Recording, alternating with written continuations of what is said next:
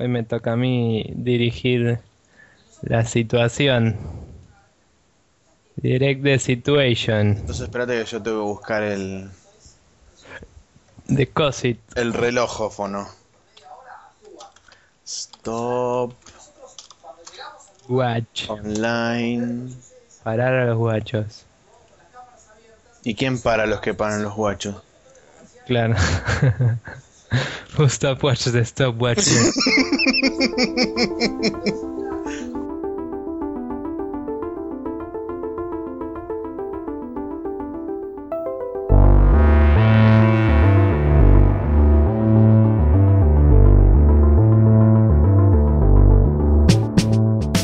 Buenas, buenas, ¿qué tal? Estamos acá en el capítulo 18 de Spreadshot News Podcast. Yeah, eh, capítulo de fin de año. Eh, Spreadshot News no descansa No, no se toma vacaciones. particularmente, y digo particularmente porque somos pajeros todo el año, pero es así. Y nada, estamos tratando de no cortar, porque ¿para qué cortar si podemos seguir? Exacto. Así que, Maxi, ¿cómo andás? Bien, todo bien, todo muy, muy tranquilo. Este, combatiendo la horda de invasiones extraterrestres por mi cuenta.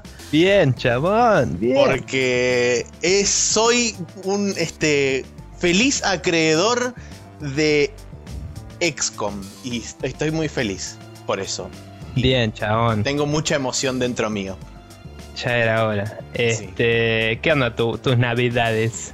Mi Navidad fue muy simple, muy concisa. La pasamos en familia, reunidos con el círculo íntimo.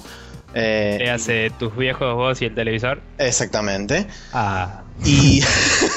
porque el televisor nunca puede faltar. claro. Y, mm, no me regalaron nada, pero yo me autorregalé, por ejemplo, el Max Payne 3. Bien, chabón. Así que he cumplido con mis deberes este, videojueguiles de este año, por lo menos de comprar las cosas que necesito jugar. Ahora, de ahí a que las juegue, yo calculo que el Max Payne 3 lo voy a jugar dentro de un, dentro de un rato, porque quiero ver si primero actualizo la PC para que se vea de forma digna ese juego que se debe, se tiene que jugar de forma digna. Bueno, eh, yo te sugeriría que si tenés el espacio en disco lo instales para probar y después ves. Pero bueno. Mm, Este, mm, ¿Y vos? ¿Cómo pasaste tus Navidades? bien, las pasé fuera de la ciudad para variar un poco. Me Mm. sirvió desenchufarme un poquito. Fuimos con la familia eh, que nos invitó un amigo de mi viejo, que es amigo de toda la vida, entonces yo soy amigo de los hijos, todo así. Ajá. Así que fuimos con, con mis viejos y mi hermana y estaban tipo el amigo de mi viejo, la esposa y los hijos. Y nada, mucha picada, chivito, eh, mucha comida. mucha Comer hasta el hartazgo, sí, por supuesto. Y- el espíritu de la Navidad. Calor, pero no tanto como acá en la ciudad. Y, mm, y buena onda, estuvo muy, muy copada. Así que Muy bien. Renovado un toque. Y bueno, nada, nos estamos yendo a la goma, pero había que ver qué onda Navidad. Seguro. Y voy a leer un nuevo mail de feedback que tenemos de nuestro amigo querido Pablo Bertola, o ya para nosotros Pablo Chabón, que dice que este, vi que pedían opiniones de recomendaciones de juegos del 2012. Yo no jugué mucho de este año, pero el que sí jugué y me atrapó un montón es el Max Payne 3. Así que Sí, Pablo es un fanático empedernido de la saga de Max Payne y en el momento en el que se lo compró y empezó a jugar estuvimos hablando como nenas así de... como si fuéramos eh, minitas en un pijama party de propaganda cliché de juego de mesa de ese que te pintas las uñas, esas giladas que daban en los 90, ¿viste? Éramos tipo Pablo y yo hablando de Max Payne y era tipo, ¡ay, he's so dreamy! Así tipo... Y como, no sé, era increíble. Ese juego es, es una locura, Maxi. Cuando lo juegues lo vas a ver. sí, lo voy a Eh. entender. Sé que lo voy a entender. Sí, es tipo Pain to the max. Así, pero, pero bueno, em, le agradecemos a Pablo por el pequeño feedback. Nos preguntó qué onda porque se- no entendía si había un poll aparte para eso, porque pusimos un poll esta semana del cual vamos a hablar en un ratito, una, una encuesta, digamos. Sí. Pero eh, el tema de la encuesta surgió después, así que nada, el- el- el- fue un pedido más informal de cuéntenos qué juegos les gustaron y, Claro. y fue el único que se copó porque la gente si no les pones una encuesta en su cara, aparentemente cuelga un toque. Pero bueno, así es la vida. Y me parece que eh, estamos para pasar a la primera sección. es hora. Sí. Así que bueno, pasamos a Now Loading, donde vamos a contarles qué estuvimos jugando esta semana.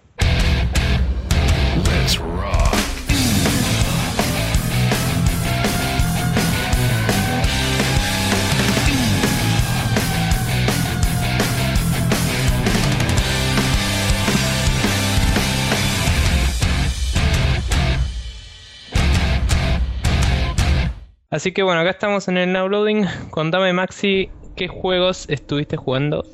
Bueno, eh, para sacarlo del medio y para, digamos, drenar mi cuerpo un poco de excitación y de, locura, voy a comentar brevemente que estuve dando mis primeros pasos en el mundo del combate contra los alienígenas, le hace XCOM Enemy Unknown. Y realmente habré jugado, no sé, una hora, ponele, como mucho. Y Primero, malas noticias, ya sufrí mi primera baja. Ajá. Es, un, ¿Cómo se llamaba? Eh, se llamaba eh, Julia MacAlgo. Era irlandesa. No, era pelirroja. No, era rubia, pero bueno. Bueno.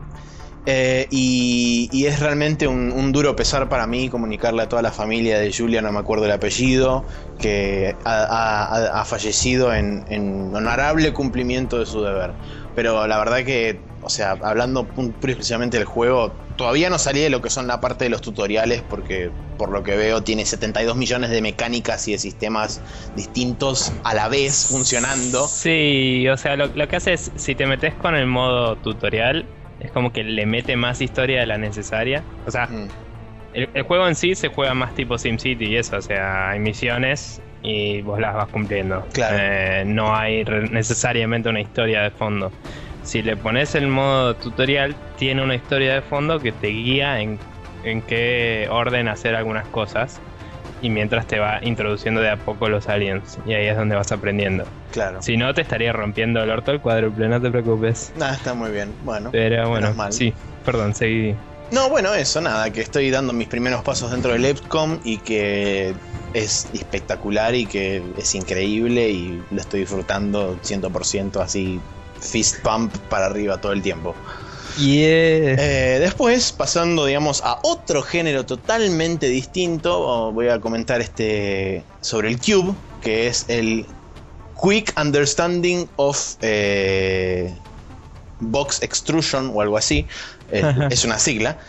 Eh, es un puzzler simil portal, o sea, visto en primera de perspectiva en primera persona, donde uno a través de unas mecánicas que, digamos, tiene como si fuera un power glove en cada mano, y a través de ese Power Glove uno puede eh, modificar o puede extruir eh, ciertos cubos que están señalados de colores particulares.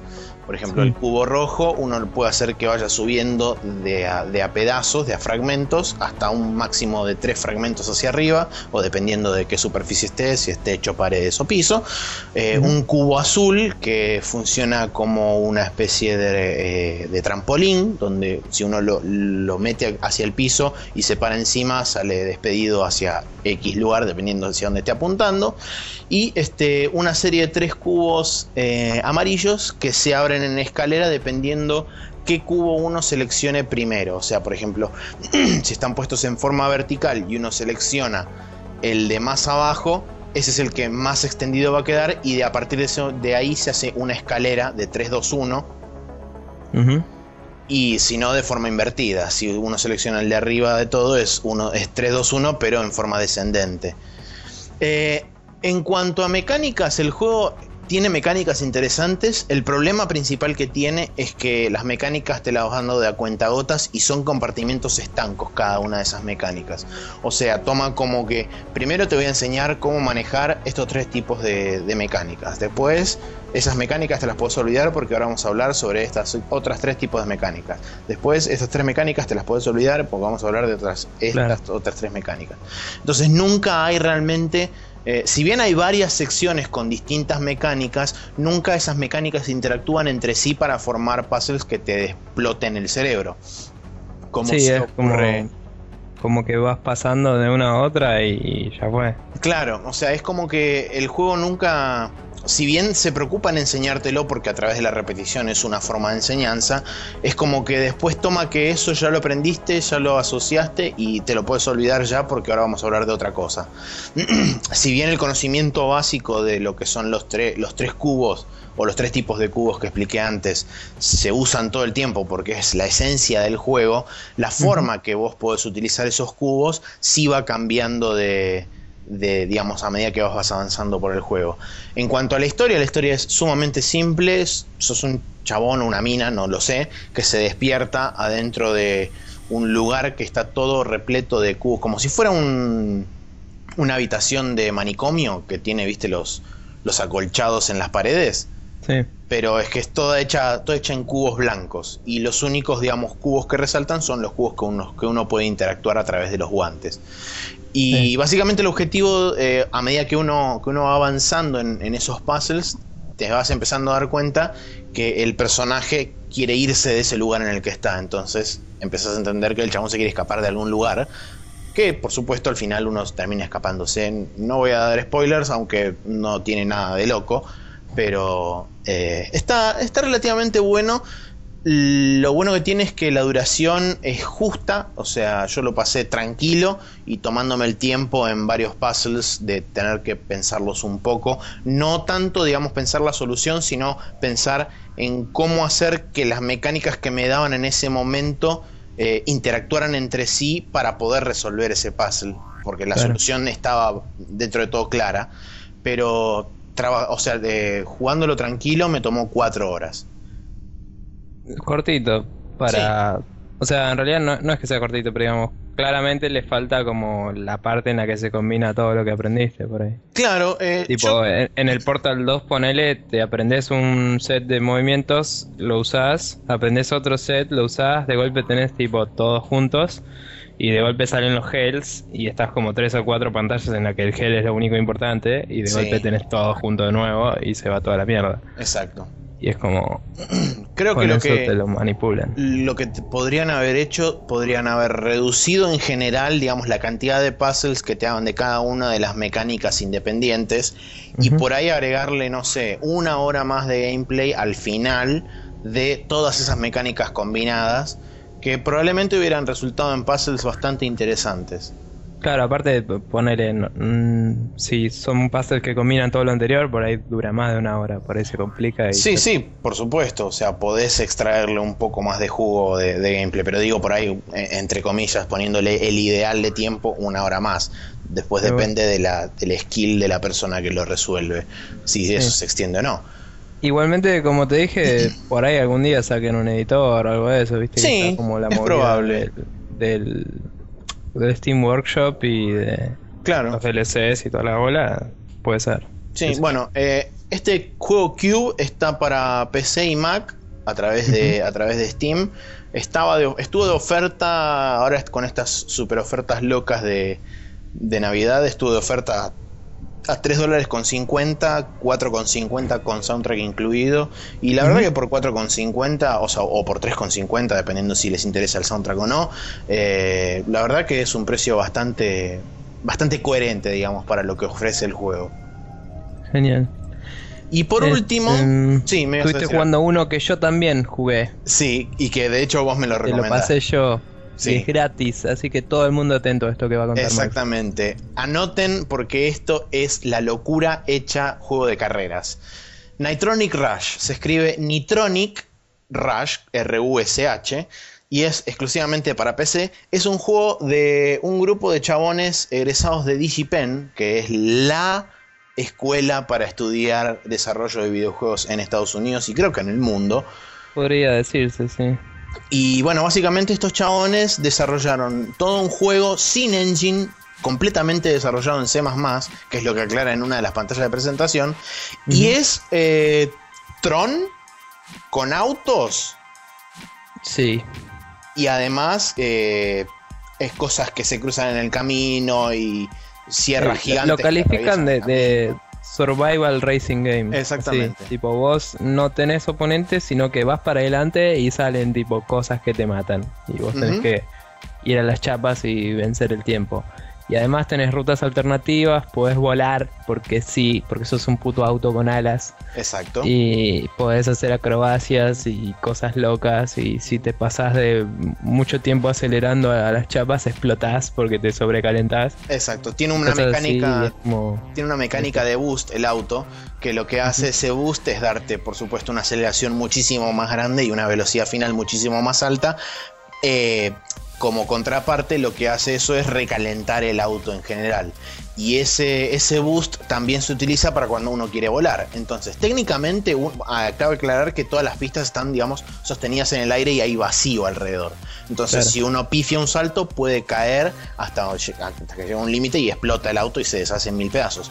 Pero, gracias a la mecánica de volar, uno técnicamente puede ser inmortal siempre y cuando tenga la cantidad suficiente de boost no utilizado para poder remontar con el vuelo del avión, del, del auto y lograr caer en la pista. Y también está este, la, digamos, la otra parte que también ayuda a poder mantener un boost, entre comillas, constante, que es el hecho de que en cada uno de los saltos que hay dentro de la pista uno pueda realizar trucos que son backflips, barrel rolls, dual barrel roll, eh, etcétera, Te- Te etcétera. da un achievement si haces un, barre- un barrel roll. Sí, eh, distintos, distintos trucos con el auto que lo que hace eso es reiniciar la carga del boost, te la vuelve a cero. Además de que cada uno de los checkpoints que hay dentro de, de la pista también lo reinician a cero, dándote la posibilidad de poder, si, si calculas bien con trucos, etcétera, etcétera, dándote la posibilidad de boostear de principio a fin en toda la pista y por supuesto hacer un tiempo mucho menor. Sí. Realmente es muy, muy, muy interesante el juego. La música es una locura. Es absolutamente demencial la música. La verdad que la calidad en general es muy buena. O sea, Sí. es un juego completado. Es cortito. Si jugás la, el modo historia, entre comillas, tipo lo pasé creo que en media hora, ponele. Pero la onda es que después mejores tus tiempos, veas las rutas alternativas que tiene, porque tiene un montón de lugares que puedes desviarte y volar un toque y llegas a una pista que va por arriba, por ahí. Claro. Y está llena de saltos y cosas medio secretas locas. Eh, y después tenés tipo mm, también unos modos aparte para competir contra tu propio Ghost o contra los Ghosts de la gente de, del top 10 o lo que sea. Exacto. Y después tenés también eh, algunos mapas de challenge y esas cosas que no lo estuve investigando mucho, pero eh, probé un par y tienen así como cosas muy playeras. Sí. Tienen cosas Eh, muy locas.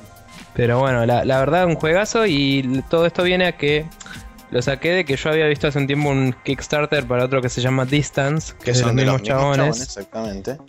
Y no sabía que este era gratis. Y hace poco estaba escuchando el podcast que una vez recomendé de, de Camouflage, los que hacen el, El Republic. el Republic. Y estaban hablando con los developers estos y contaron del Nitronic Rush y qué sé yo. Y dije, "Uh, a ver qué onda, que es gratis. Y, y me lo bajé y muy zarpado. Así que este juego está para bajar gratis. El Distance está para votar en Greenlight. Así que cópense y denle el thumbs up para que salga. Y vamos arriba. Eso, genial. Y por mi parte yo ya terminé, así que. Bien, yo voy a hacerlo más o menos breve en lo posible. Estuve jugando también a Nitronic Rush, que es básicamente lo que vos contaste. El Borderlands 2 lo jugué un rato con mi amigo Fer, eh, que hace rato se lo compró él y nunca más lo jugué desde hace más rato yo, así que retomé un poco y nos cagamos de risa un, un- un par de misiones que, nada, es un juego que tiene un, guion increíblemente cago de risa. Este, tengo que seguirlo, pero nada, sigue siendo buenísimo. Eh, sí me di cuenta que, aunque me gusta mucho, es como que no, no sal, no, no puedo superar que es un FPS y los FPS me están envolando hoy en día, ¿viste? Si no lo juego con alguien, no lo juego. Claro. No, no hay chance. Es, eso es medio choto. Eh, jugué un toque al Mario Kart mientras estuve allá en, en Navidad visitando a esta gente que tiene la Wii también. Y eh, es divertido, es un Mario Kart, no, no cambia mucho del de Nintendo 64, ponele. Jugué de A2 nada más y es una experiencia bastante divertida y me imagino que de A4 debe ser un cago de risa absoluto. Eh, es probable que estornude pronto, para. Muy bien. Ahí está, listo. Fuera de aquí estornudo, no te queremos. Bien. Y mm, después, por último, llegué hasta la final del cine, Mora, y es más difícil que la reputísima madre. Ah, sí, la rueda loca del destino, yes. Y no tengo idea de cómo ganarlo. No, no tengo la menor idea. Porque llegué con casi todo el tiempo y todo a la última etapa, creo. Porque no, no, no, no la pasé, así que no sé si es la última etapa. Cuando empieza a tirar balas para todos lados. un pelito mínimo. Y es tipo, yeah, not gonna happen. Así, tipo. y me quedé ahí. Y tengo que ver qué hacer. Em, de última lo pongo, no sé, en Easy y elijo ese capítulo y. claro. Ah, no, y para ver el final del epílogo. La verdad que es un juego muy interesante y la historia, eh, posta que cuesta entenderla con Sí. esos subtítulos así. Eh, tuve que leer un toquecín aparte de qué iba la historia y todavía no entiendo por qué juega así con el tiempo, ¿no? Porque es como viaja en el tiempo, yupi, y es Claro. tipo, una cosa no debería parar la otra, o sea, estás jugando con un chabón en el futuro y con otros en el pasado y se supone que uno está tratando de vengar la muerte de uno y los otros están tratando de prevenirla o algo así y es como que una cosa debería ser una paradoja con la otra. En realidad, digamos, el juego establece desde un primer momento, eh, cuando lo arrancás, que el viaje en el tiempo dentro de ese universo es perfectamente normal, mientras se respeten ciertos lineamientos que todos los viajeros en el tiempo tienen que respetar y entender. Entonces, digamos, como que eso el juego lo, lo, lo pone bastante en evidencia, ni bien Que uno no van a arranca el juego. patentizar todo. Así que no sé, o sea, tendría que también yo leer un poco más porque la historia, si bien entendí bastante, digamos, el concepto básico, hay cosas que por ahí se me perdieron, justamente por lo que comentaba la otra vez del hecho de eh, Sí. tener que eh, seguir leyendo mientras uno está luchando y no, no, no ayuda demasiado. Pero bueno, Bueno, yo me perdí mucho de la intro porque la primera parte la jugué el día ese que estaba súper enfermo y no entendía una goma. Pero Claro. bueno. Este, mm, igualmente un juegazo y lo- los temas que trata la historia, cuando te pones a leer entre capítulo y capítulo que te ponen texto y eso, sí, son bastante heavy. O sea, son re heavy. Te cuenta los traumas de los chabones en la guerra y como la, la sed de venganza y la situación sociopolítica. De, Sí, el, el lavado de cerebro que, que produce sobre los padres de los pilotos que van a la guerra, etcétera, Sí, etcétera. no, todo es eso. como muy, muy flashero. Y nada, me encantaría que lo hubieran metido por ahí más cinemáticas, ¿viste? Más como. Aunque sea tipo cómic, ¿viste? Una movida así. Onda, las. Animatics, creo que le llaman. a las Ah, sí. Imágenes animadas. Eh, eh, Como Peace Walker o, o Portable Ops. Claro, no sé si tan producida siquiera, por ahí algo más como un RPG japonés, viste, que de última sea con mugshots y todo, pero como que cambien las expresiones y que no sea en el medio del gameplay, qué sé Claro. yo. Pero bueno, nada, la verdad un juegazo y muy recomendable, es cortito, la verdad, Sí. cuando lo terminás. Pero si se lo consiguen en oferta como nosotros que lo conseguimos a que fue 3, Tres 5 dólares. dólares, 3 dólares, eh, vale la pena 100%. zarpado, y si no, también vale la pena, pero tienen que saber que es cortito, por ahí no les parece. Le pueden sacar mucho más jugo a través del modo arcade, ¿no? Eso está clarísimo. Seguro, seguro. Aparte pueden ponerle para, para pelear contra cualquier boss, para tratar de superar su propio récord y esas cosas. Así que nada, yo saqué E en todos lados, así que si quiero sacar buen rating voy a tener que volver a jugar. Jugando No normales. Yo también, sí, sí. Yo creo que lo máximo que saqué fue B en alguna. Yo en el segundo mapa saqué A menos, pero fue como inspiración total, no claro, sé, sí, estabas in the zone absolutamente. zarpada.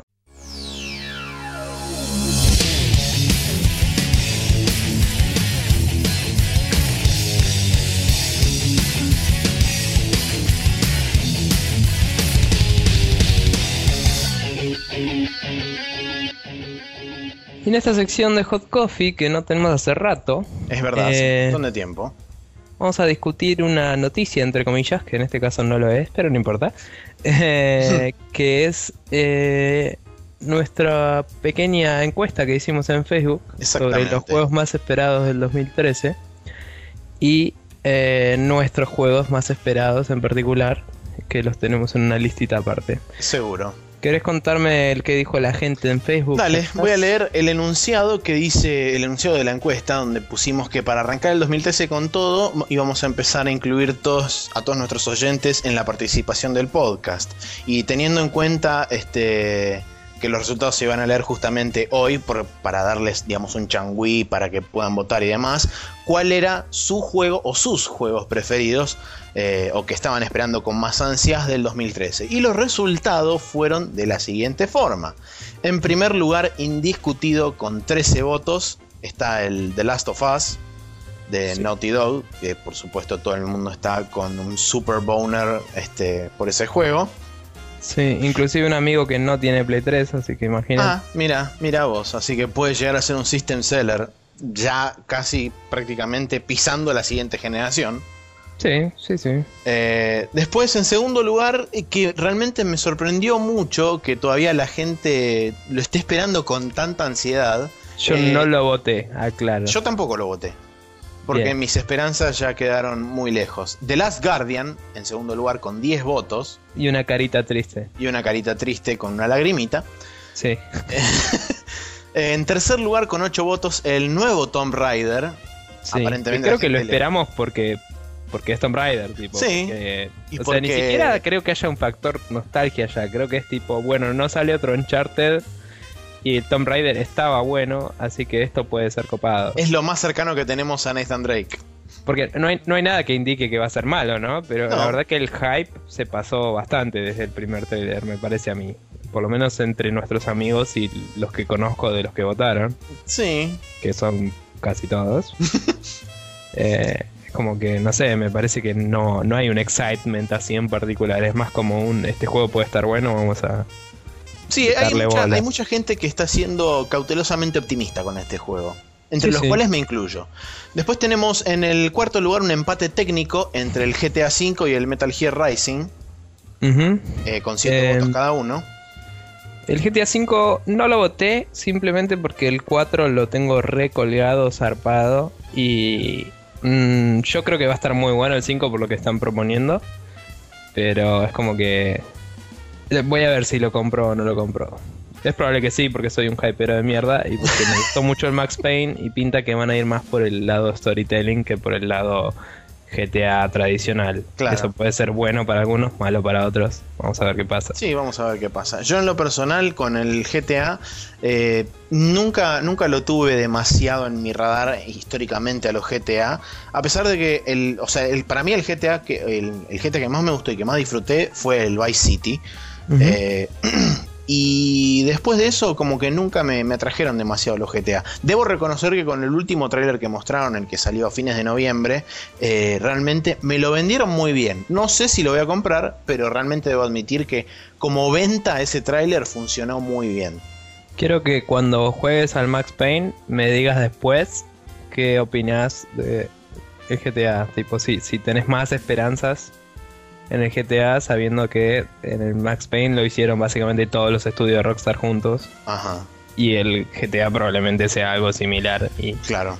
Y encara para el mismo lado, según parece, ¿no? Según sí, sí. Eh, y bueno, después el Metal Gear Rising, en lo personal, es Kojima Productions más Platinum Games. ¿Qué más puedo pedir si no es magia pura? Claro. Eh, es Metal Gear, hay que jugarlo, no, no hay duda de eso. Seguro. Eh, me sorprendió que, no tenga por ahí un poco más de votos considerando que este es multiplataforma, ¿no? Sí, es verdad. Pero bueno, fue medio raro eso. Pero bueno, siguiendo con la lista, y acá ya hay uno por lo menos eh, que está en el, dentro de la especulación de que podría llegar a salir este año. Eh, hay también un empate entre el Watch Dogs, el Nino Kuni, eh, la expansión del StarCraft 2 y el God of War Ascension, todos con cuatro votos. Digo en el, digo este, en cuanto a hipótesis y, y digamos posible salida de este año. Estoy hablando particularmente del Watch Dogs, que si bien está listado para salir este en el 2013, nadie sabe a ciencia cierta si realmente va a salir en 2013 o 2014 o quién sabe cuándo. Mira, considerando que es de Ubisoft, yo no, me extrañaría que sí, porque Ubisoft es una empresa que tiene eh, muchísimos developers zarpado y, y tiene varios estudios grandes que colaboran en este tipo de juegos grandes así totalmente expansivos. Claro. Y realmente creo que si sacan un Assassin's Creed por año, por ejemplo, que está bien que los anteriores sean todos del mismo engine, ¿no? Pero Sí. digo, si, si sacan juegos que tienen ese nivel de, de historia y de misiones y de animaciones y todo, uno por año, pueden sacar un juego que no sabemos hace cuánto está en desarrollo, creo que son ya como tres años por ahí, Sí, sin ningún problema. O sea, el hecho de que lo hayan anunciado el año pasado no es indicativo de que recién ahora lo empieza. sí, eso, eso también es cierto. No- nunca supimos qué tan terminado está. Así que yo creo que lo van a sacar típica onda septiembre, ¿viste? Cuando empieza la época de, Sí, empieza la de locura. muerte, así. Sí, tal cual. Eh, nuestras billeteras ya empiezan a morir de a, a llorar. Sí. Sí, sí, es muy probable. Así Después, que bueno, para mi cumple me lo regalan, chicos, el año que viene. siguiendo con la lista, tenemos eh, también otro empate entre el Beyond Two Souls y el Bioshock Infinite, ambos con tres votos. Eh, bueno, Beyond Two Souls, presentado en la E3 de este año, que es, eh, no digo que es la secuela ni nada, sino que es el tercer o cuarto juego de Quantic Dream, creadores de Heavy Rain, eh, Indigo Prophecy, etcétera, etcétera. Y el otro juego que nunca nos acordamos que siempre nos dice mi Carmona. Exactamente. Y después el Bioshock Infinite, bueno, el juego de las infinitas, este, de los infinitos retrasos y que fue anunciado con dos años de anticipación y no para de atrasarse. exactamente, que en teoría saldría el 26 de marzo del año que viene, pero bueno, habrá que ver qué Yo sucede. creo que sí, ya no. no Sí, ya es como que ya fue, ¿no? Bueno, igual las críticas que hubo así de preview fue que el combate era tan bueno que el pacing andaba medio raro. Cuando terminabas el combate, de golpe tenías que explorar la ciudad y era medio en volante, decían. Ah. En, en Destructoid creo que fue. Mira vos. Como que está en el, si mirás los otros Bioshock que eran más de suspenso, entonces vos tipo explorabas y cada tanto te cruzabas con un enemigo. Claro. Y en este por ahí eres más de- del tipo sección de acción, sección de explorer. Y eso por ahí es un pacing distinto a los otros y eso te saca un poquito de, Claro. del feeling Bioshockico. Pero supongo que alcanza con el hecho de que la estética y la historia va a ir por ese lado. Sí. Siguiendo con, siguiendo con la lista, tenemos el Castlevania, Lords of Shadow 2, Strike. 0, South Park The Stick of Truth, The Cave, Metro Last Light, Dead Space 3 y Juanito y los Clonosaurios con dos votos. Bien. Todo eso con dos votos. Y después Sí. para cerrar la lista tenemos el Command and Conquer, SimCity, Crisis 3, Gears of War Judgment y Dark, que no sé qué juego es, con Dark un es un juego medio de sos un vampiro que se infiltra. No me preguntes. Ah, Eh, bien, bien, vampiro de que se- todos esos, el. Perdón, el Bioshock Infinite tenía cuatro votos porque un amigo sin querer lo duplicó. Ah, bien, entonces eh, comparte con el Watch Dogs y el Nino Kuni. Este. Sí, que de hecho no hablamos del Nino Kuni, pero bueno, sale ahora en enero, chicos, estén atentos los que tienen Play 3. Sí, eso. Este. Y. mm, ¿Qué te iba a decir? El Gears of War lo votó otro amigo y después todos los demás lo votó eh, Marco, un pibe que votó en varios lados también. que mm, aparentemente le, le pinta todo. Sí. Claramente se ve que su, su gusto es muy amplio porque viene de este, Command and Conquer, SimCity, Crisis, o sea, es cualquier cosa. Eh, pará, tampoco lo insultes al chavo. No, no, digo que es cualquier cosa, digamos, lo que sea que Por ahí tenga solo juego, es EA, viene. el chabón. Ah, es no. fanático de E EA. Mira, sabes que tenés razón, hay una hay Pero una bueno. cierta hay una Yo cierta- igual yo puse una banda de juegos que voté solo yo, también hay cosas así. Pero Claro, bueno. sí, pero bueno, Pero- para eso tenemos la lista justamente que vamos a leer a continuación. Si querés sí. leer la voz. Sí, dame un segundito. Quería mencionar el Nino Kuni y el. y el. ¿Cómo se llama este? El. No me sale, The Cave. Eh, los dos salen ahora en enero. Sí, El Nino Kuni ya hablaste vos y el The Cave es el de aventuras eh, hecho por Ron Gilbert, el creador de, Monkey Island. de Monkey Island. Bueno, Así que bueno, nada, esos son juegos para estar atentos a continuación. seguro. Y voy que a por tratar supuesto de... están, están repetidos en nuestra lista de favoritos. seguramente, pero ya que los teníamos ahí, cabía la aclaración. Así que nuestra lista de juegos más esperados son, eh, como hablamos un poco ya, Metal Gear Revengeance, eh, Rising Revengeance. Ahí vamos. Eh, ninjas, destrucción, eh, cyborgs, awesomeness y Exacto. sombreros mexicanos. Y- no, no hay mucho más que pedir. Y Metal Gear, por supuesto. Y Metal Gear. Este, así que nada, para el fanático de la saga, por ahí le hinche un poco las bolas salirse de la, de la movida, pero yo creo que va a estar bueno. Eh, excepto por la parte en la que le clava el coso y da vuelta a todo el Metal Gear Rey, pero bueno, ya me acostumbré a eso. Al principio, la primera vez que lo vi me choqueó y fue tipo, uy, qué carcha es esto, pero después de ver el gameplay y todo dije, está bien, es, es aceptable, tipo, acepto esto que me proponen. Eh, porque realmente, el- si ves el 4, Ra- eh, Raiden hacía ese tipo de cosas. Tipo, peleaba sin los dos brazos, o sea, no, me- no me jodas. Pero- que eso me pareció cualquiera en el 4 y lo discutí a muerte, tipo, pero eso estaba en el 4 y lo acepté eventualmente y es tipo, bueno, hay que aceptarlo también. Bien, el Nino Kuni, que claramente hablaste en un par de capítulos del demo, eh, los- estos que estoy mencionando los esperamos los dos justamente, ¿no? Sí, sí. Eh, que bueno, también ese es, como dije yo, estuve medio como no viendo nada al respecto para ir y jugarlo de una. Probablemente lo compre más adelante porque tengo que ponerme al día con todo mi backlog como siempre, pero estoy tratando de hacerlo. Ahora, a diferencia de antes que no, ni siquiera traté. Este, después el Last of Us que se anunció que va a salir en julio, si no me equivoco. No, mayo. 7 de mayo. mayo, mayo, ya me iba a la mierda. Eh, que nada, yo estaba casi seguro que salía este noviembre, no sé por qué. eh, aparentemente no estaba anunciado para este noviembre, pero es como que tenía esa idea fija. Y como no aparecía, ya sabía que le iba a salir el año que viene, pero conozco varias gente que esperaba que saliera este año y yo les dije, tipo, eh, no creo. Me sorprendió.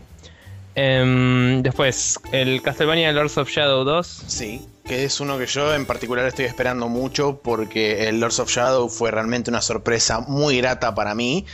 Eh, y, y después de haber visto el tráiler necesito tener ese juego en mis manos y poder disfrutarlo. Es así de Todavía simple. no gané el 1. Vamos arriba.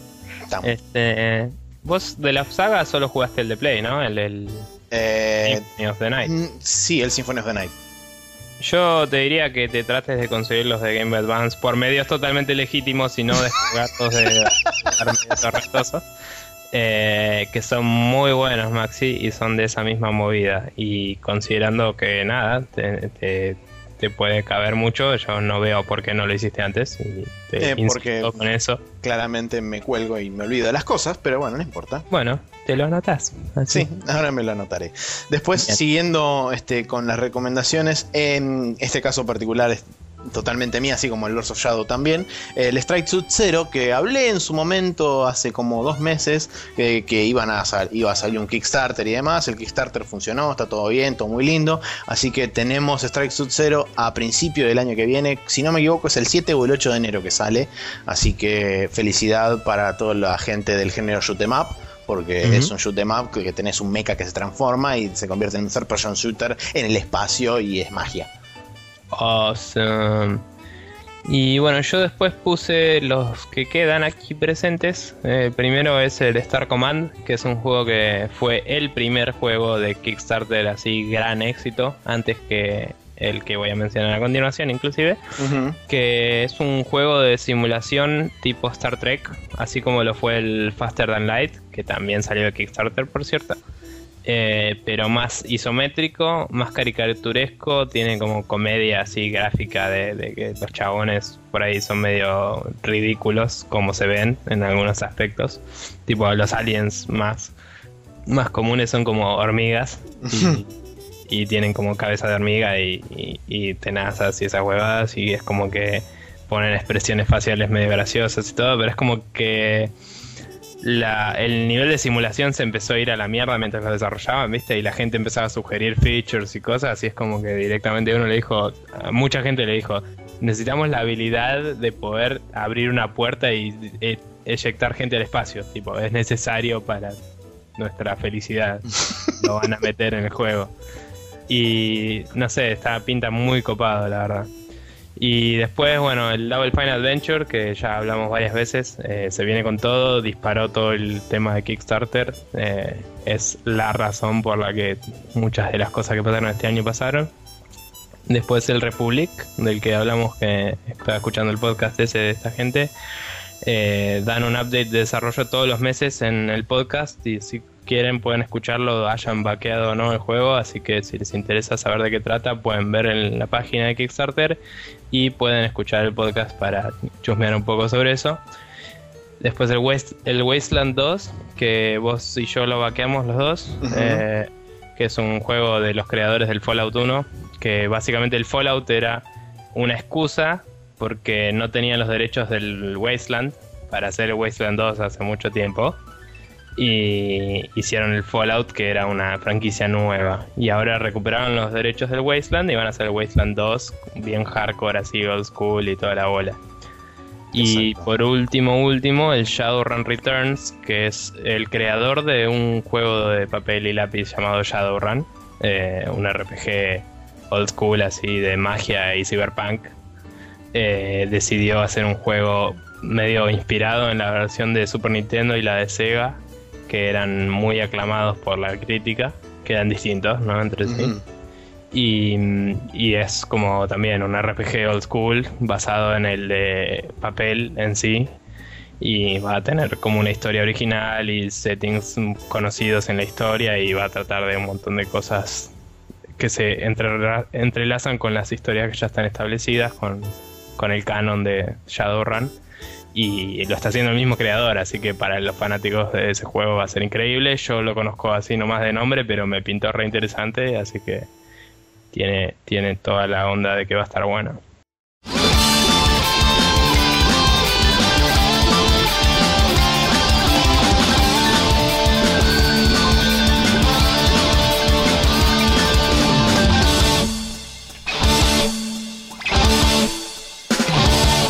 Y acá en la sección de Main Quest vamos a discutir un poco sobre lo que fue el 2012.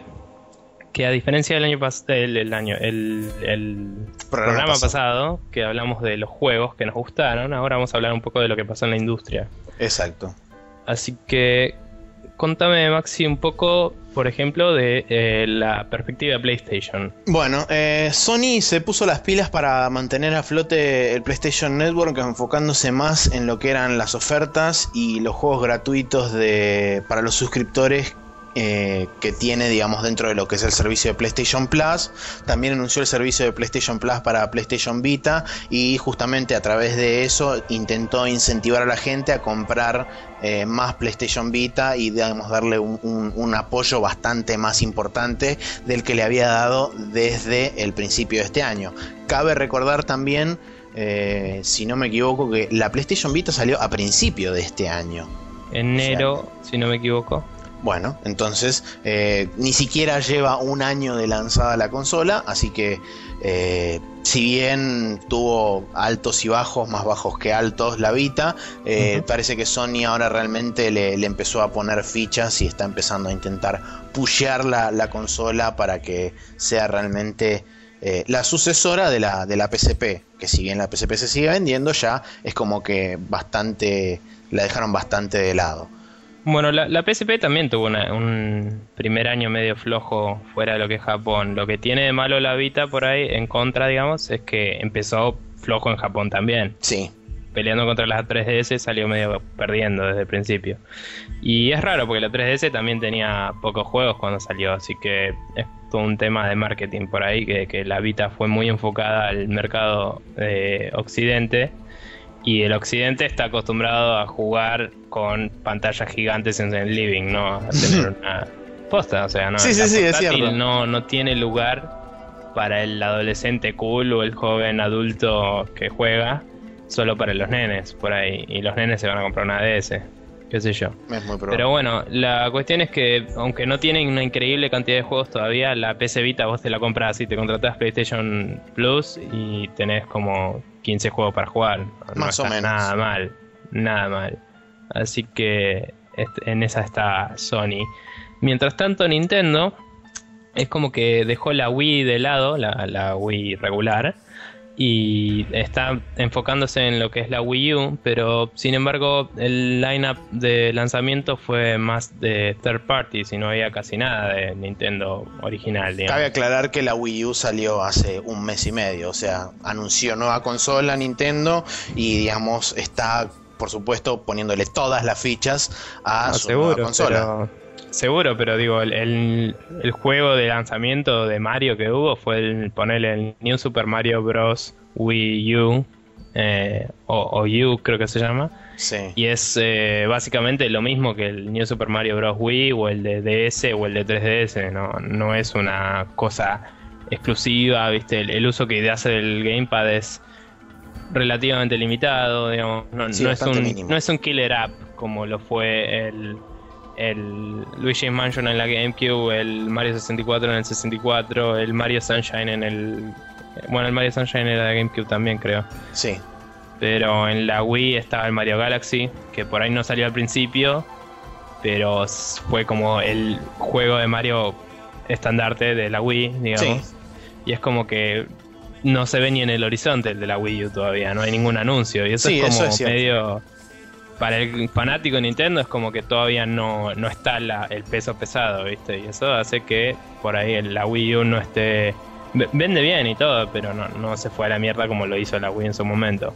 Eh, hasta ahora el juego third party más aclamado de lo que yo leí por ahí en la internet fue el, el Black Ops 2, que dicen que implementa muy bien los controles con la con el gamepad y que se juega muy sólido realmente porque bueno tenés, dos sticks y todo eso y es como jugarlo en cualquier otra consola pero además el gamepad tiene algunas adiciones copadas.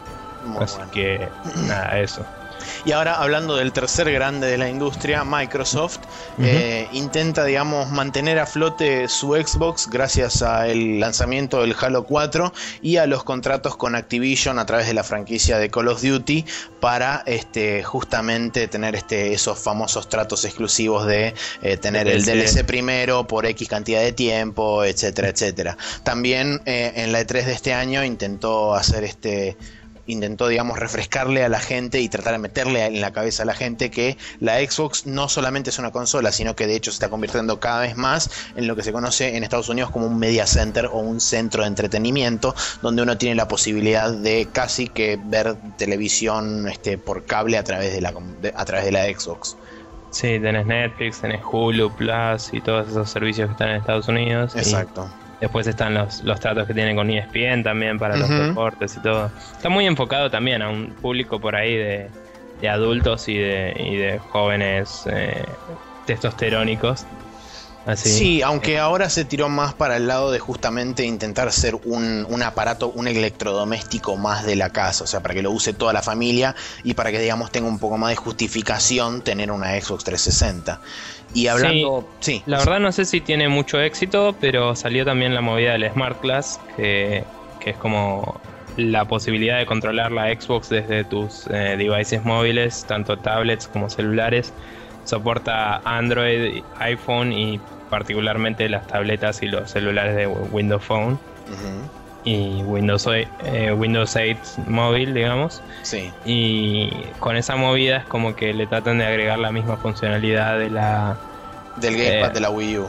Sí, no, no está todavía implementado tantos juegos. Están un par de juegos, creo, nada más. Para hacer cosas mínimas como moverte en el menú y esa hueva. contenido bastante pasivo, de hecho. No es ni siquiera una cosa que tiene feedback directo con el juego, sino que es, es más tipo contenido pasivo. Es control de la consola, digamos. Claro, exactamente. Sin embargo, es como que con eso mismo también se aseguran por ahí esa facilidad de uso para quien no sabe por ahí ni siquiera sostener un gamepad, ¿me entiendes? Sí, vos seguro. Se lo das por ahí a tu abuela que aprendió a usar el iPad y le decís, ah, mira abuela, acá podés ver películas y apretás acá, tipo, Pum, listo. Sí. Eh, es una movida inteligente, no tengo ningún dato de que también le está yendo con eso. No, yo tampoco. De hecho, es relativamente reciente, así que no creo que obtengamos demasiados datos. Y por último, el lanzamiento de Windows 8 en el mundo del gaming de PC eh, disparó una, una, controversia y una, una alternativa bastante interesante, la cual utilizamos de Segway así remágico para ponernos a hablar de qué otra cosa si no era de Steam. Claro, eh, estos fueron los tres grandes. Bueno, Steam es el más grande, así. Y Steam está, desde el principio del año viene agregando nuevas features, nuevas cosas, está con toda la movida de agrandar la comunidad, con lo que estamos contando de la posibilidad de la Steambox en el horizonte, con el soporte para Linux, que ya está en la beta pública, para quien no sepa puede probarlo tranquilamente. El Greenlight. Eh, el Greenlight. El Marketplace. Eh, todo, todo, todo, y está realmente expandiéndose a un ritmo sin igual, así, eh, un, ritmo totalmente acelerado.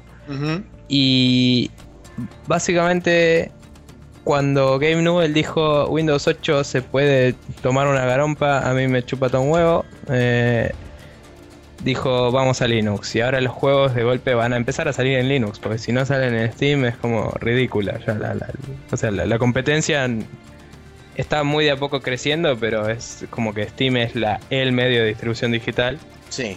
Y no me sorprendería que en el futuro veamos directamente a Origin y a, y a Uplay y todo eso empezar a soportar Linux porque lo veo jodido sino en el futuro. Sí, y esto nos lleva a nuestro segundo segue que venimos enganchando como campeones, justamente lo que vos mencionabas de el auge de Linux y digamos las versiones de Linux, etcétera, etcétera.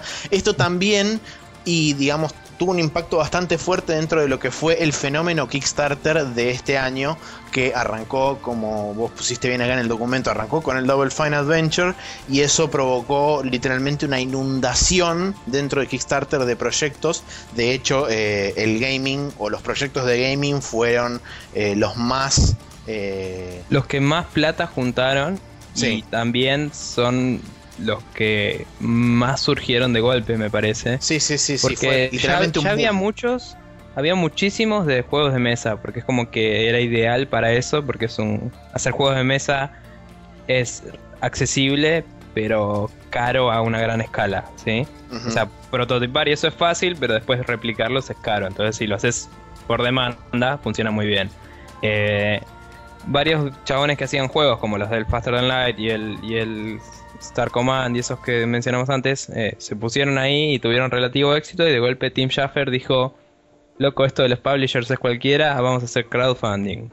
Seguí contando, tranquilo. Bueno, y ahí es donde explotó todo. Y justamente a través de, del boom de este de Kickstarter y también en parte este, maquinado por eh, justamente la noción de que Steam iba a empezar a incluir a Linux de en alguna forma. Y mucha gente de Linux se hizo muy vocal en muchos proyectos puntuales dentro de lo que fue este boom de Kickstarter. Eh, los desarrolladores empezaron a tener en cuenta y a decir, ok, bueno, listo, tenemos cierta gente que está demandando Linux, empezaron poniendo como stretch goals la posibilidad de una de una este de un port o de una versión de Linux eh, porque realmente lo que dicen los chavales es que desarrollan, lo, digamos, desarrollan una versión para Linux de los juegos y digamos que eso se volvió casi estándar para la gran mayoría de los proyectos que tuvieron éxito dentro de lo que fue el fenómeno de Kickstarter. Así que, quién sabe, capaz en un futuro, dentro de dos, tres años, estamos hablando de que la nueva plataforma del gaming es Linux. ¿Quién sabe? Eh, según escuché en los rumores estos de la Steambox, eh, que son casi oficiales, porque Game Newell hizo algunos anuncios y cosas, eh, la idea del Steambox es que corra directamente sobre Linux. Así que vamos a ver qué pasa. Imagino que no va a salir hasta que no haya suficiente soporte de juegos. Sí. así que nuestra estimación original de que su mejor momento para salir a primera mitad del año que viene, por ahí no funciona. Pero veremos. Eh, algo que quería yo agregar a esto, que no está anotado particularmente, es eh, Unity de golpe está moviéndose también para Linux, que no lo soportaba todavía. Eh, que Unity es una de las plataformas más elegidas por los indie developers que ya son profesionales, porque tienen, una ventana de entrada medio alta, o sea, hay que saber desarrollar y hay que saber cómo se usan las herramientas de, game design, de de no de design, de, game development. Eso. Pero eh, una vez que ya lo sabes es como que son copadas y poderosas y baratas y, expandibles, ¿no? Sí. Y por otro lado, eh, como nota personal, yo creo particularmente que Double Fine se está levantando muchísimo como el developer eh, del momento. no sé cómo ganó, eh, eh, ponen en los VGAs, que está bien, a nadie le importa, trailers, pero no entiendo cómo no ganó Double Fine el estudio del año. No me importa que el, juego del año haya sido el Walking Dead, es como que Double Fine solo cambió todo el paradigma de la industria de este año y además eh, se está haciendo mucho más famoso de lo que era porque tenía una fama de estudio medio under y ahora está en primer plano en todos lados y está haciendo cosas con una calidad increíble hace eh, un par de años ya. Así que nada, quería así como dejar ahí en on the record que me parece que el paso que dio Double Fine es de lo más importante que pasó este año. Bueno. Eh, después, eh, como no podía ser de otra forma, nunca puede faltar el drama dentro de dentro de un resumen del año y este cómo no podíamos hablar de el terrible, no, no sé si terrible, pero de el escándalo bastante importante que se propinó hace unos tres o cuatro meses con todo el tema de este la relación o las relaciones no tan profesionales que tenían algunos periodistas de videojuegos con los publishers a través de este no sé lo que sea premios o, o rifas o sorteos etcétera etcétera. Y esto lo que trajo aparejado fue que se pusiera bajo la lupa a un montón de otros periodistas y que este, se pusiera en juego su, su credibilidad como, este, como informadores o como gente que informa a la comunidad. Entonces, eh, muchos decidieron dar un, paso atrás y empezar a, mirar las cosas de otra forma. Y si bien eso fue bastante, no sé si fue olvidado, pero fue, digamos, dejado de lado. Sí, fue pasajero. Creo que todavía hay, hay mucha gente que se acuerda de eso y que y que realmente está mirando con otros ojos, sobre todo muchos sitios de los que eh, todo el mundo, eh, que era secreto a voces, eh, pensaba o cree que cobran un sueldo por debajo de la mesa o cobran un extra por debajo de la mesa. para, digamos, em, embellecer un poco más los scores. Sí, realmente fue un escándalo, particularmente en, la industria estadounidense, ¿no? Pero es como que a través de internet todos sacamos nuestros datos y, nuestra, nuestros reviews de allá.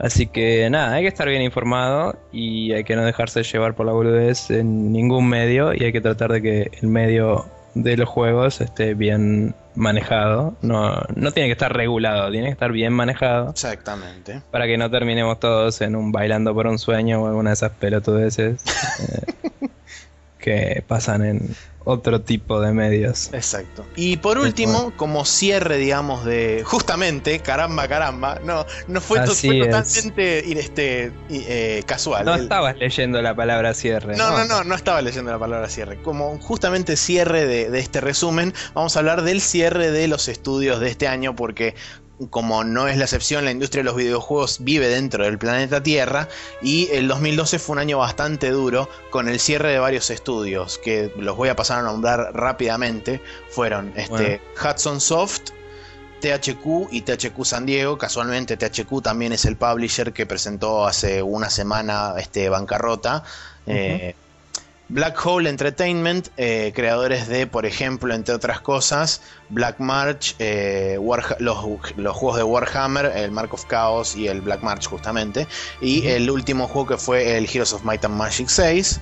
Eh, Radical Entertainment, creadores del recientemente salido, este, ¿cómo se llama esto? Prototype y el Prototype 2. Rockstar Vancouver, también conocido como Barking Dog, creadores del Bully y del Max Payne 3, que fueron en realidad absorbidos por el estudio de Rockstar eh, Toronto.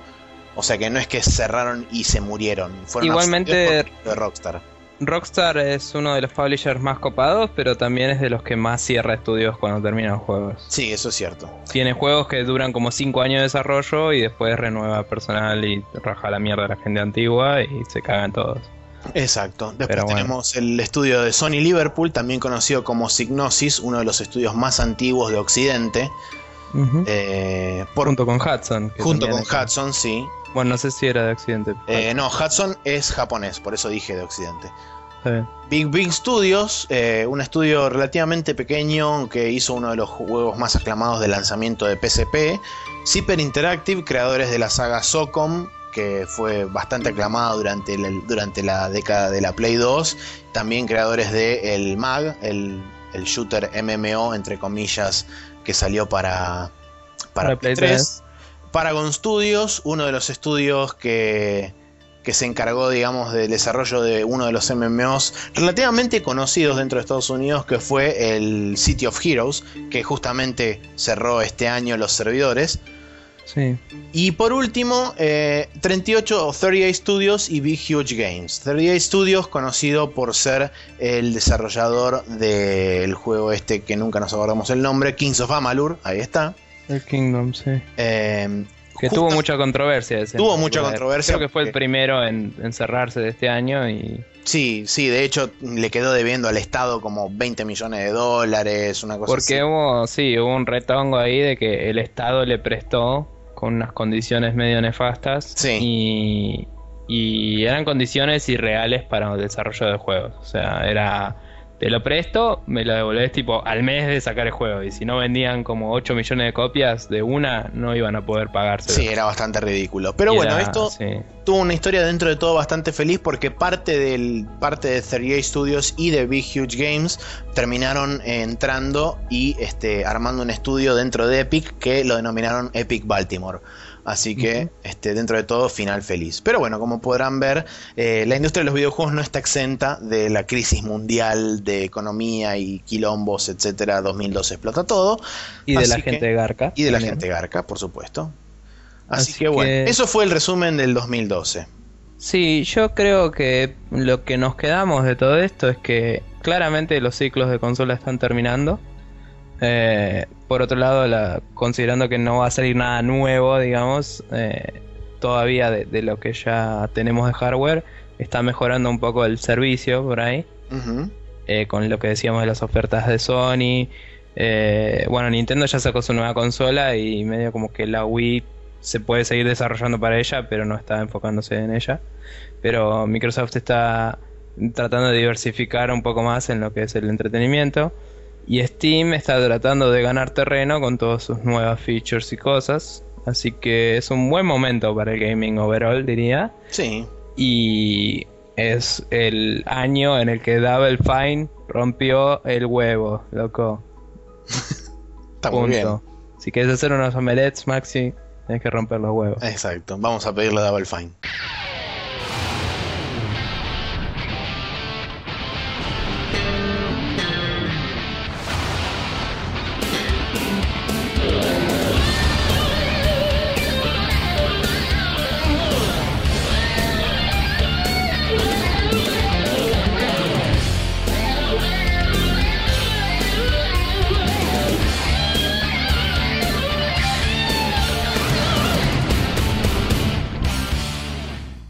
Y acá estamos en Special Move donde vamos a contarles qué encontramos de interesante en la internet esta semana. Exacto. Bueno, yo tengo, eh, como siempre, videos, este, videos musicales y no tanto. Tenemos por un lado el Excited Train Guy, que es un chabón que grabó una locomotora del año del ñaupa en Estados Unidos y este, o estaba drogado o es un pibe que era, no sé, como el Nintendo 64 Kid o algo así, porque la cuestión es que vio una locomotora moverse 20 metros para adelante y para atrás y estaba como si se hubiera fumado 48 pipas, más o menos. Y justamente como la internet ni lerda ni perezosa, alguien agarró ese video y lo remixó en una canción muy bonita, que justamente les voy a dejar el link a continuación, que genial. Me parece bien. Y como segundo este, treat o, dulce o regalo de Navidad, por ejemplo, les voy a dejar un tema que hizo un chabón argentino que se llama Demiang. Eh, es un tema de Saint Seiya el chabón toca la guitarra y tipo todo el resto de los instrumentos los hizo sampleados y demás con la PC. Y toca un huevo y el chabón aparentemente sacó todo lo que tocó, eh, todo el tema que lo toca, lo toca de oído, así que es un fucking genio.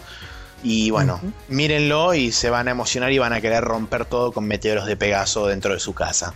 ¿De dónde lo sacaste el tipo este? Eh, lo saqué. ¿Es de la Level Up Band o algo así? No, no, no, no, no. Lo saqué de un. de Facebook, uno de los posts de Facebook, en un grupo que estoy de, gaming y demás. Eh, los chabones, por ejemplo, tienen distintos días con distintos tópicos. Eh, justamente ayer fue miércoles de metal.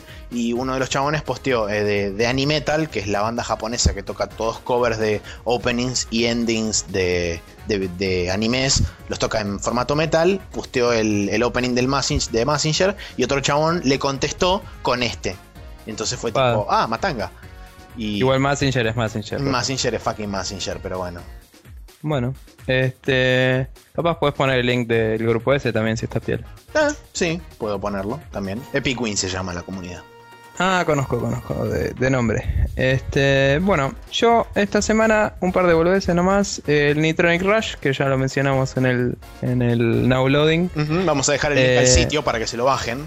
Así es, por ahora tentativamente puse el link del último video, pero voy a ver si hay algún lindo trailer así editado todo, porque el último video es sobre las features más nuevas y claro. bla pero ya el video ese te hace flashear la vida y te muestra lo que es el juego y vas a querer bajártelo y es gratis, es gratis. no podemos dejar de recalcarlo. Y mm, después eh, estuve viendo ayer Indie Game The Movie eh, por recomendación de varios amigos. Y nada, la verdad es una peli recomendable.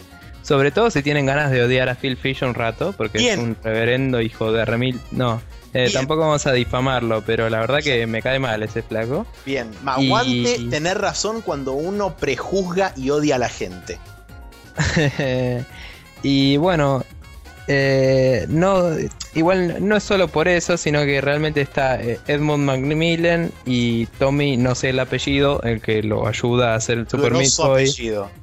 Y están tipo el chabón este que no me sale el nombre ahora, el que hizo el, el Braid. Eh, sí, eh, Jonathan Soplala. Jonathan Blow y otros más que cuentan cosas muy interesantes y realmente se ve como los chabones eh, se ponen las pilas y, tipo sacrifican parte de sus vidas para sacar los juegos y como Jonathan Blow se hace la víctima no Jonathan Blow no Phil Fish se hace la víctima de, de huevadas y, sufre realmente algunas cosas, pero por su propia culpa porque es medio huevón.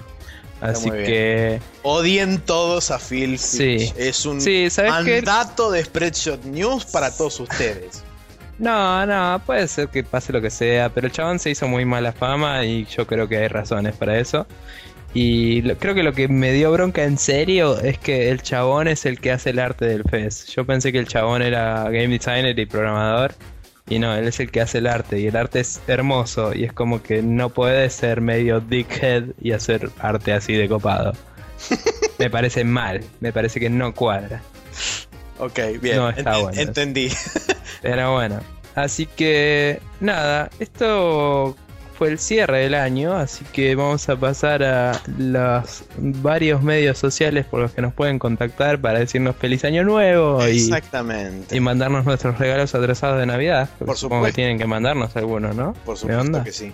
Pero si quieren contactarse con nosotros y mandarnos justamente nuestros regalos bien merecidos de Navidad, pueden hacerlo a través de contact.spreadshotnews.com, a través de nuestro sitio de Facebook en facebook.com barra spreadshotnews, a través del sitio de Google Plus, eh, nos buscan como Spreadshot News y nos encuentran, a través del mismo sitio, spreadshotnews.com o .com.ar, nos pueden seguir a través de Twitter en arroba spreadshotnews y si no, para la gente que nos quiere escuchar, puede hacerlo registrándose y suscribiéndose, mejor dicho, a través de iTunes, a nuestro feed o a través del feed de la página también pueden obtener de forma automágica el podcast del día de la fecha.